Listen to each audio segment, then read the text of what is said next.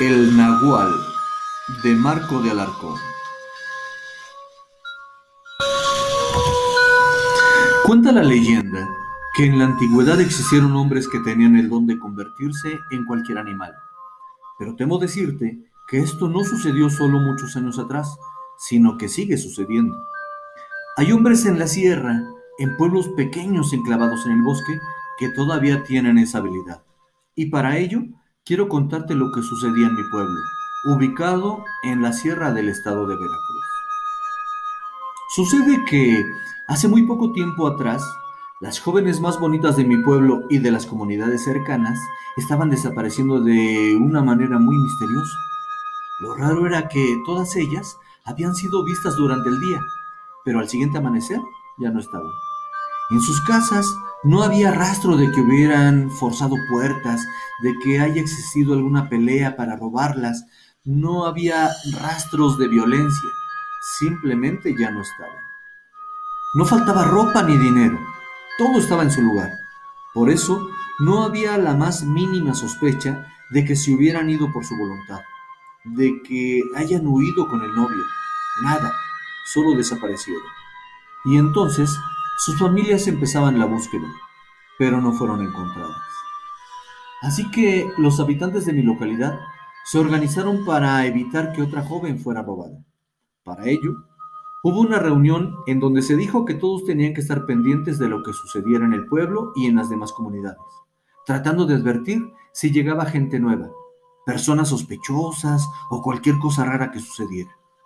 De esa manera, mis paisanos se pusieron muy atentos se comentaban todo lo que sucedía en mi tierra y en los alrededores, y por un buen tiempo nada pasó.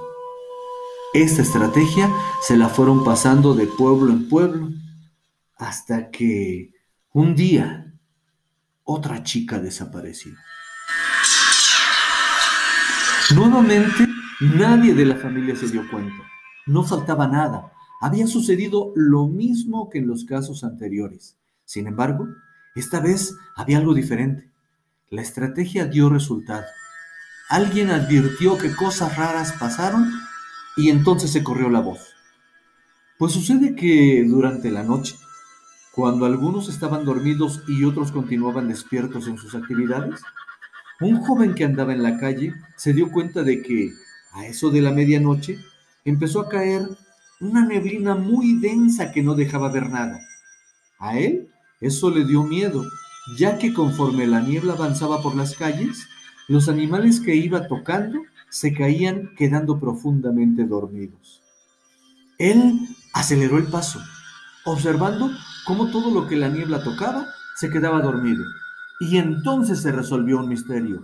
Entendió por qué nadie se daba cuenta de cómo desaparecían las chicas. La niebla los dormía. Pero ahora faltaba saber quién se las llevaba. Pero desafortunadamente la niebla lo alcanzó justo al llegar a su casa y allí quedó desvanecido. Al despertar, entró a ver a su familia.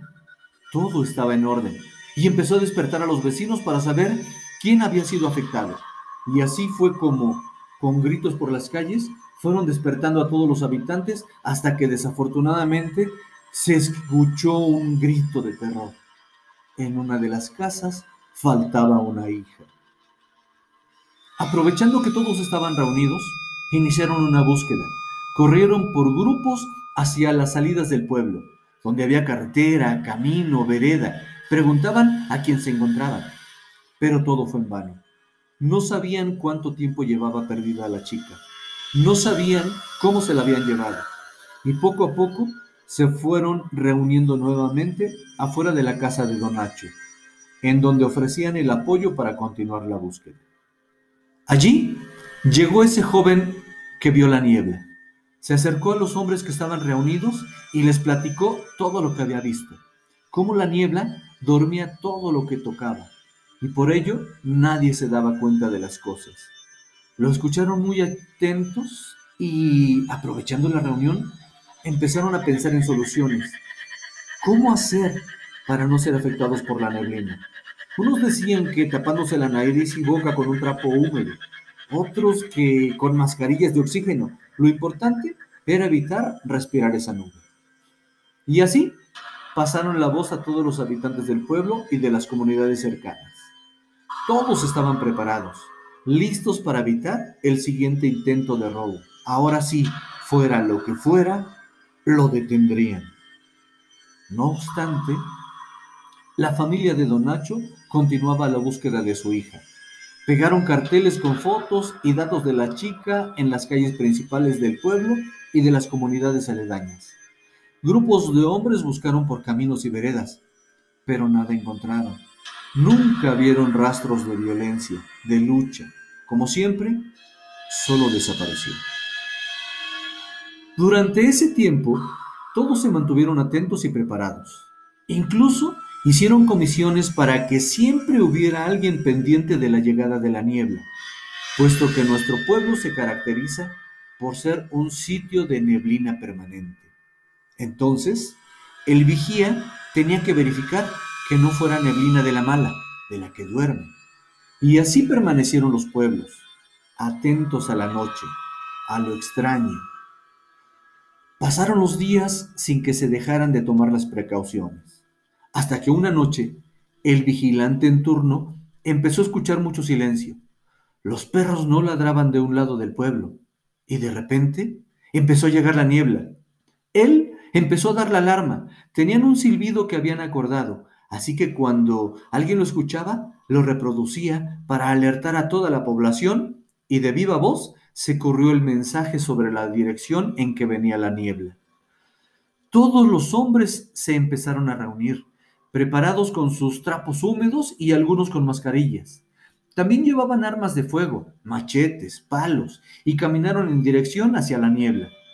Entonces se dieron cuenta que un ave muy grande estaba sobrevolando el pueblo. No podían creer lo que veían. Era enorme. Nunca se había sabido de nada parecido. Y a pesar de que era cerca de la medianoche, podían ver ese animal y escuchar su aleteo. Un frío estremecedor les recorrió el cuerpo. Por fin conocían al despreciable raptor de chicas. Entonces Rápidamente se dividieron en grupos y empezaron a seguir a esa ave, corriendo entre las calles, tapándose la boca y nariz para no respirar la niebla, tratando de no hacer ruido para poder capturarla en cuanto bajara. Entonces, notaron cómo el animal empezó a dar vueltas sobre una casa. Ellos la rodearon, seguros que era donde iba a realizar el robo, y así fue. El ave bajó y al pisar la calle observaron cómo desplegaba sus alas las estiraba, las agitaba y las guardaba. Entonces dejó ver su verdadero tamaño. Medía más de metro y medio de pies a cabeza. Era enorme. Tenía los ojos rojos, como de lumbre, y unas garras monstruosas. Al estarla viendo, se quedaron fríos. Se llenaron de miedo cuando empezaron a ver que el animal cambiaba de forma y se transformaba en un hombre. Para ese momento, la niebla estaba muy densa, casi no se podía ver, pero como estaban muy cerca, podían estar atentos a sus movimientos. Entonces el hombre animal empujó la puerta de la casa de don Cándido y entró. Los hombres no sabían qué hacer, si empezar a atacar a ese fenómeno o dejarlo que se llevara a la chica, seguirlo y tal vez rescatar a las demás muchachas perdidas. Rápidamente alguien dijo, sí, eso haremos. Vamos a dejar que se la lleve y lo vamos a seguir. El monstruo salió de la casa cargando a la chica, sin que su familia se lo impidiera, ya que todos estaban adormilados por la niebla. Nuevamente se convirtió en ave y con sus grandes garras tomó a la chica en los brazos y emprendió el vuelo. Los hombres, rápidamente pero con sigilo, empezaron a seguirla, lo cual fue fácil, puesto que por el peso de la muchacha el ave volaba bajo y más lento. Así la siguieron y advirtieron cómo, al salir el ave del pueblo, la niebla también iba dispersándose. Por ello, dejaron de cubrirse la cara. Ya estaban a salvo. Caminaron por la colonia 5 de Mayo con dirección a la Cruz del Milagro. Empezaron a entrar al bosque y corrían para no perder de vista al ave cuando pasaba por encima de la copa de los árboles. Corrieron por mucho tiempo hasta que, justo cuando llegaban a la capilla, el ave bajó en la plazuela, colocó a la muchacha en el piso, se posó en la tierra y nuevamente la vieron desplegar sus alas. Justo cuando las guardaba, comenzó la transformación. Volvía a ser hombre.